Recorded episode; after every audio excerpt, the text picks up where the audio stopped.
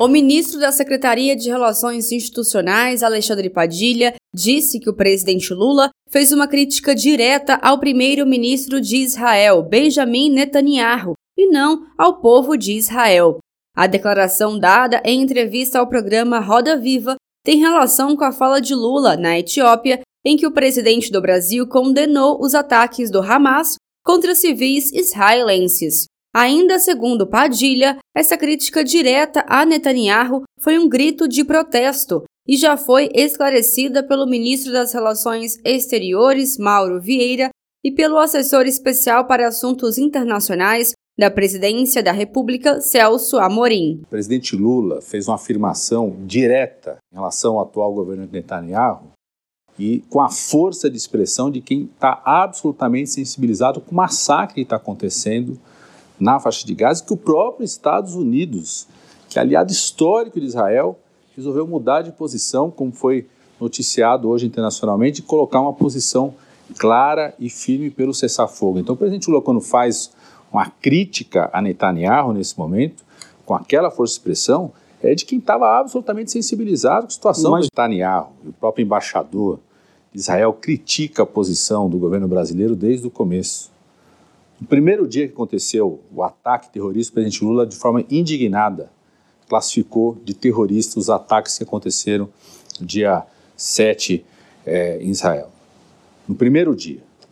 No primeiro dia, o presidente Lula se posicionou como alguém que busca a paz, vai mediar a paz, procura esse esforço de buscar a paz. Parlamentares do PT manifestam apoio à luta de Lula contra o genocídio em Gaza. As palavras do presidente Lula sobre o extermínio da população de Gaza foram claramente dirigidas ao governo de extrema-direita de Israel e não aos judeus. A presidenta nacional do PT, deputada federal Gleisi Hoffmann, ressaltou que a crítica de Lula ao governo Netanyahu acontece em meio ao bombardeio incessante de Israel contra cidades e a população da faixa de Gaza. A presidenta do PT criticou ainda o primeiro-ministro Netanyahu por tentar se eximir de sua culpa no massacre do povo da faixa de Gaza, dizendo que a fala de Lula ultrapassou a linha vermelha por conta da comparação ao que ocorreu no Holocausto. Em entrevista ao jornal PT Brasil, o presidente do PT do Tocantins, José Roberto Forzani, se solidarizou com o presidente Lula que, ao comparar guerra em Gaza ao Holocausto, governo de Israel apontou Lula como persona não grata. O presidente Lula está absolutamente correto. Né? nós não podemos aceitar que um Estado haja da maneira como o Estado de Israel tem agido não só nesse evento, não só agora, mas tem agido durante a história. Nós não podemos e nós temos que proteger o povo palestino do massacre, do genocídio que tem sido é, que ele é, tem sido vítima do Estado de Israel. Nas redes sociais, o deputado federal Pedro Okizai, do PT de Santa Catarina, ressaltou que nenhum líder mundial, para além de Israel, condenou fala de Lula sobre o massacre em Gaza, ao destacar que a corajosa declaração do presidente Lula levou até os Estados Unidos a apoiarem um cessar-fogo na região de Gaza. o presidente Lula sempre defendeu a paz e condenou os atos do Hamas desde a primeira hora até agora. Agora, manifestou o que é o sentimento de muita gente, inclusive muitas comunidades de judeus. Uma coisa é o governo de Israel, outra coisa é o povo judeu. Uma coisa é o povo palestino, outra coisa é o Hamas. Como é que tu faz guerra de um exército contra o outro? E no caso de Gaza, do povo palestino. Tu tem um milhão de palestinos que saíram do local de moradia. Tu tem mais de 20 mil dos quase 30 mil mortos de crianças e mulheres sendo mortas inocentemente. Como é que alguém pode ficar em silêncio e não se manifestar, não se indignar com esse tipo de guerra?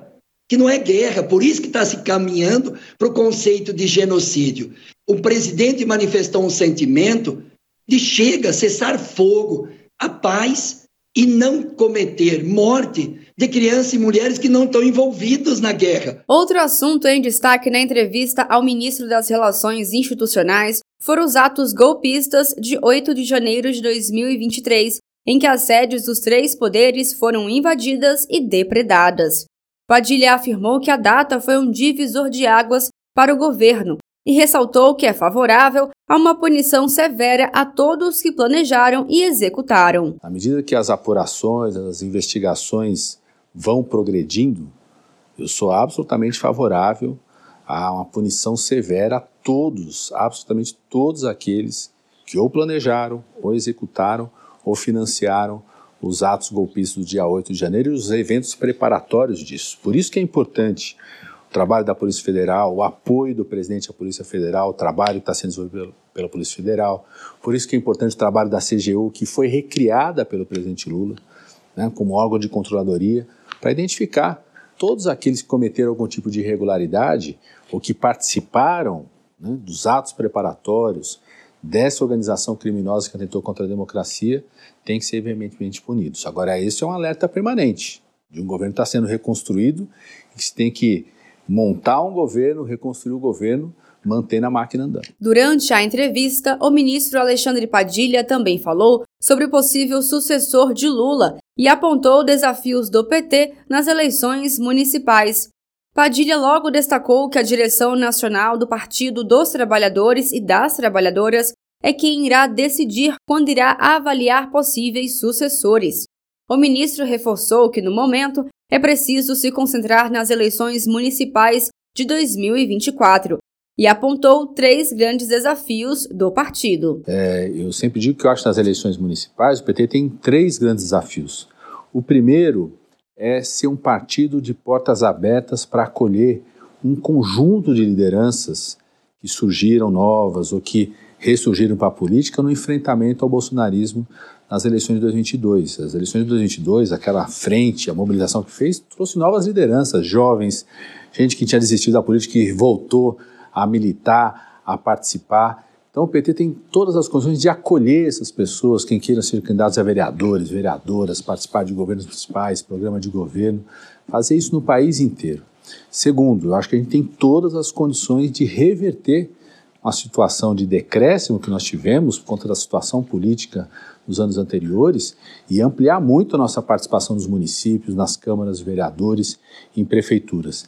em grandes cidades onde o debate político for polarizado nacionalmente com a extrema-direita, acho que o PT tem tudo para ajudar a liderar frentes políticas de derrota da extrema-direita. Então, acho que o PT tem grandes responsabilidades, tem que se dedicar a isso a 2024. De Brasília, Thaisa Vitória.